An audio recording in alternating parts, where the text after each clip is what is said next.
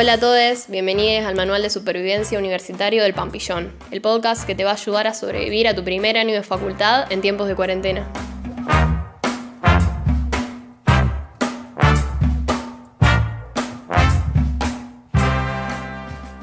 Hola, soy Martín y hoy vamos a dar la ideología alemana de Marx.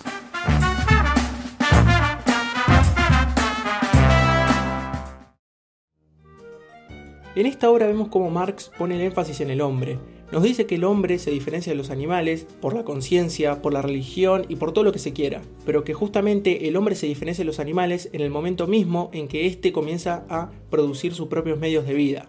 La producción de estos medios de vida representa en el hombre una forma, y esta forma depende primeramente de la naturaleza de los medios con lo que cuenta y justamente de lo que le es necesario producir. La actividad como tal representa un modo de vida fijado, y la forma en la que los individuos manifiestan su vida refleja exactamente eso que son, y eso que son justamente depende de las condiciones materiales de su producción. En esta parte nos habla de las relaciones entre las naciones. Nos dice que estas dependerán del desarrollo de las fuerzas productivas, de la división del trabajo y de las relaciones interiores que se dan en las mismas. La división entre el trabajo industrial, el comercio y el agrícola llevan a la separación entre el campo y la ciudad, estas dos facciones por así decirlo, y por ende todo esto provoca la división del trabajo, que a su vez se subdividen en grupos. Los diferentes estados del desarrollo de la división del trabajo representan tres formas particulares de propiedad. Por un lado tenemos la propiedad tribal, donde los pueblos viven de la producción agrícola o ganadera, que en la escala social, por así decirlo, se compone de patriarcas, miembros de la tribu, esclavos, etc. La propiedad comunal y estatal, donde las distintas tribus se reúnen en una ciudad, comienzan a desarrollarse y con ello justamente se desarrolla la propiedad privada, donde los ciudadanos ejercen poder sobre los esclavos, ligando así la forma de la propiedad comunal, división y la división del trabajo se da entre se da se establece entre una posición entre el campo y la ciudad. Y con el perfeccionamiento de la propiedad comunal y estatal comienza a desarrollarse, cuando se agota, mejor dicho, o se excede, se desarrolla la propiedad feudal, la cual proviene del campo y data de los que en los últimos siglos del Imperio Romano, con la decadencia de la agricultura y la industria, la crisis de la propiedad feudal comienza, por así decirlo, a surgir esta misma.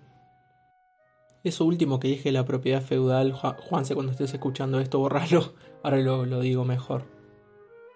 y la última la propiedad feudal, la cual proviene del campo y se da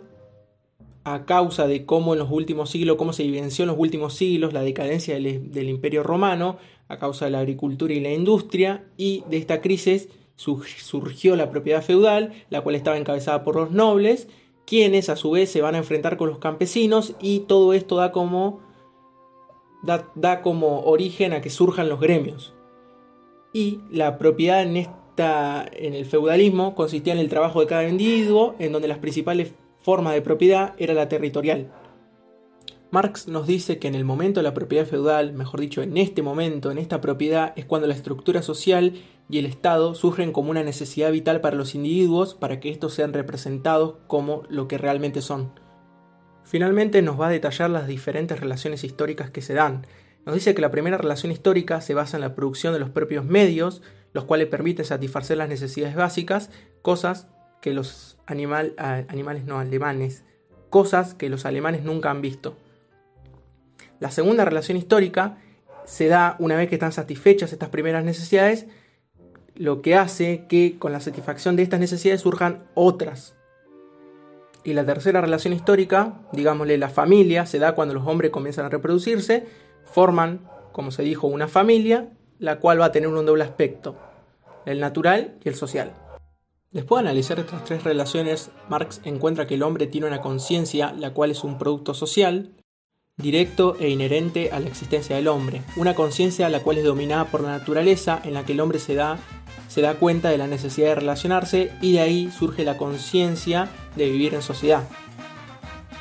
De esta manera es cuando se produce el desarrollo y la división del trabajo, el cual implica también el reparto del trabajo y sus productos justamente, la cual todo esto en conjunto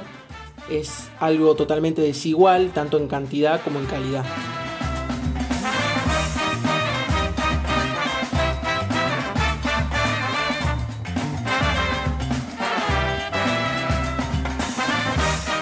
Eso fue todo, esperamos que les haya servido. Ya saben que cualquier duda nos pueden consultar en nuestro Instagram que es pampillon.fcpolit